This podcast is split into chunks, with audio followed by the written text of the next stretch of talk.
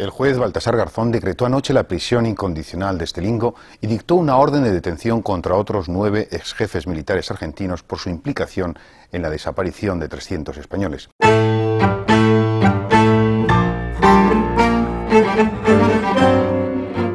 La Armada Argentina decidió que los prisioneros que tenía en la escuela de mecánica fueran eliminados arrojándolos al mar desde aviones navales.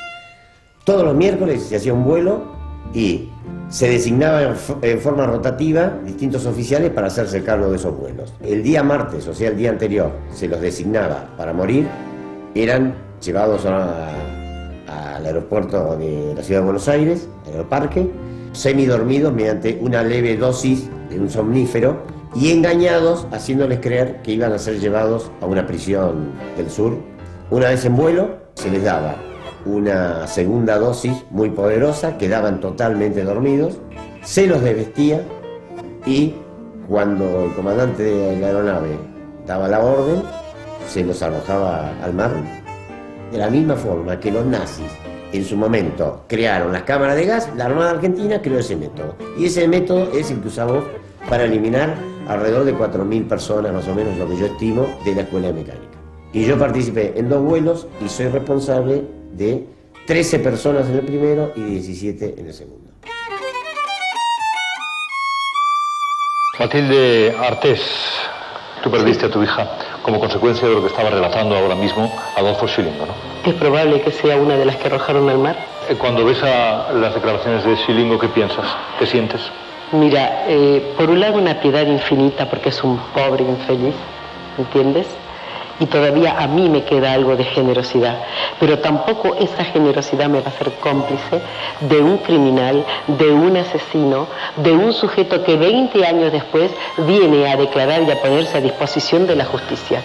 Este señor, por ejemplo, podía aportar, porque camaradas de él perfectamente han sido instructores en América Latina y concretamente en Bolivia, donde yo le he entregado al juez Garzón la lista de los argentinos que participaron en la tortura de mi hija en Bolivia, por lo tanto también en la de mi nieta que tenía entonces nueve meses de edad y trasladada junto con su mamá a la Argentina cuando ella tenía 14 meses.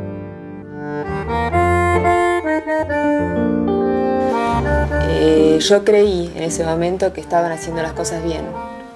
Creí. Ahora, después de todos estos años que realmente he investigado y me he enterado de muchas cosas, me horrorizo. No puedo creer que nadie en la escuela de mecánica, viendo las cosas que veían, ninguno haya dicho, ¿qué estamos haciendo? Que nadie reaccione. No lo puedo creer. Hace poco me preguntó un periodista que si estaba de acuerdo con la ley de obediencia de vida. Y yo no. Me parece un disparate, me parece que es una ley en la que se amparan cobardes. Yo no puedo creer, eh, pienso que una ley de obediencia de vida, perfecto, es para, desde el punto de vista profesional, pero no tenían ocho años para no saber lo que estaban haciendo. Es para amparar cobardes. Es un asesino y hoy está tratando de alguna manera de recomponer estos días para poder vivir en paz, tal vez estos días. No soy yo, no somos nosotros los sobrevivientes de los campos de concentración los que le vamos a dar la bienvenida a una nueva vida. Este, sin lugar a duda, no vamos a poder borrar la imagen del asesino, va a anteponerse entre todo, es decir, pero también vale marcar la diferenciación entre esta persona que está intentando, o por lo menos esperemos que no nos engañe, le damos una cuota de credibilidad acerca de que quiere este, en alguna medida colaborar en el proceso de recomposición de la memoria histórica, porque en alguna medida hay que decir que si bien creemos en la justicia, creemos que cuando esta llega tarde, 20 años después, no debería llamarse exactamente justicia. Nosotros hemos contado con datos desde las 24 horas del secuestro de mi hija, al grado tal que a las 24 horas el embajador sueco se comunicó con la policía del Palomar y de Morón, la cabecera de la zona oeste, quienes le confirmaron que el operativo había sido oficial de las Fuerzas Armadas. E inmediatamente se comunicó con un capitán que estaba de guardia en la ESMA Santoyani, creo que era su nombre, al cual le dijo que el gobierno sueco sabía que mi hija se encontraba en la ESMA y hacían responsables a la Marina de la suerte y el destino que mi hija pudiese correr.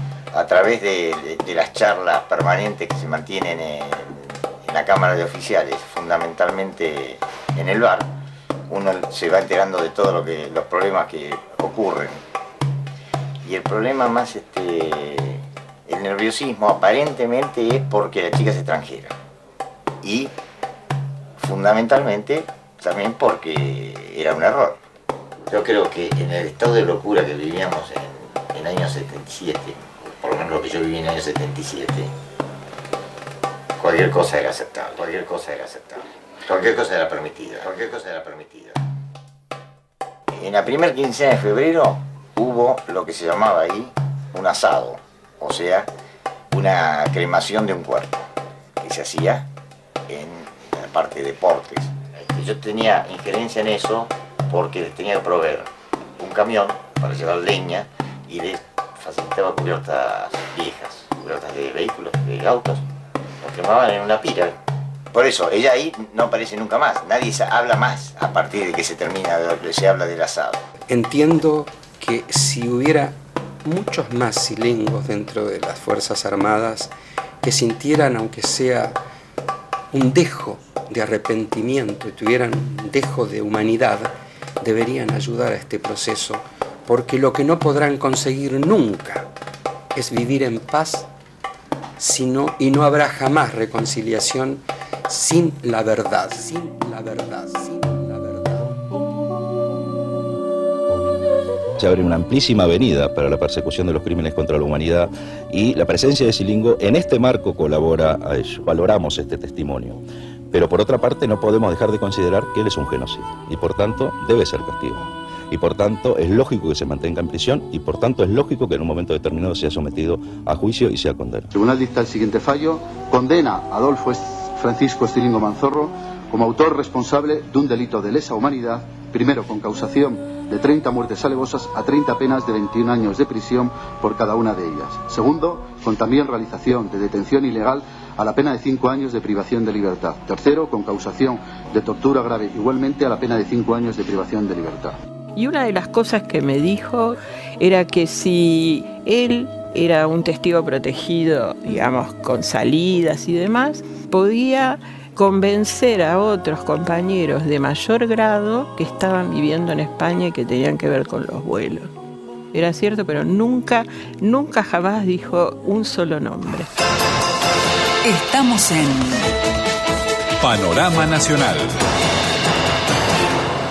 España liberó al genocida argentino Adolfo Silingo, condenado a 1084 años de cárcel. El represor que comandó los denominados vuelos de la muerte durante la última dictadura cívico-militar goza de libertad desde hace un mes. Luego de permanecer 22 años en prisión, lo que representa solo el 4% de la pena, fue beneficiado por un régimen de reinserción y colabora en una parroquia de Madrid. En 2007, el represor fue condenado por la justicia española a 1084 años de prisión por asesinato y desaparición de personas cometidas en la ex escuela de mecánica de la Armada. Ante ese tribunal, Adolfo Chilingo confesó que participó en 1977 de dos traslados aéreos en los que 30 personas fueron arrojadas vivas al Océano Atlántico.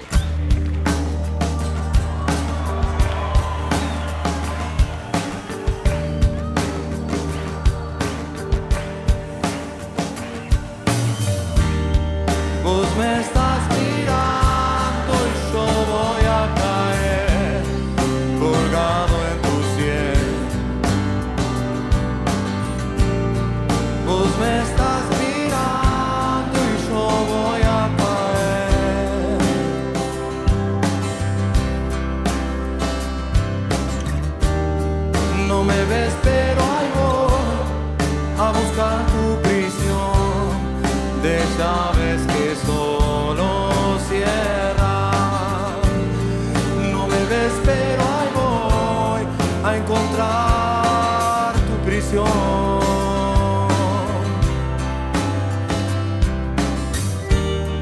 Y la bruma rebota siempre hacia aquí, espuma de miedo, viejo apagón. Y la bruma rebota siempre hacia aquí.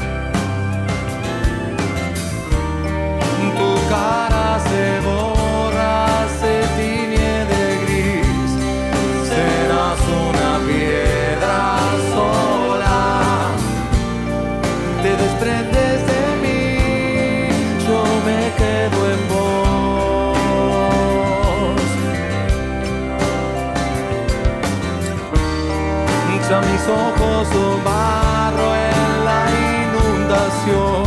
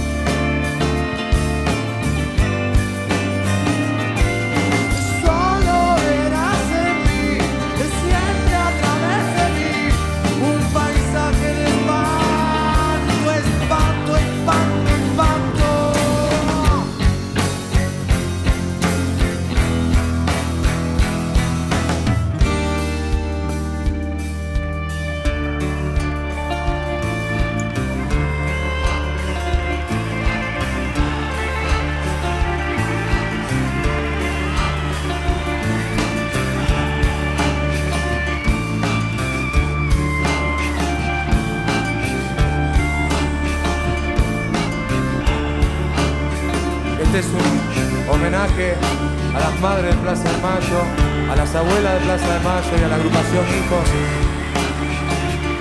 que mantienen vigente una historia que no se va a olvidar.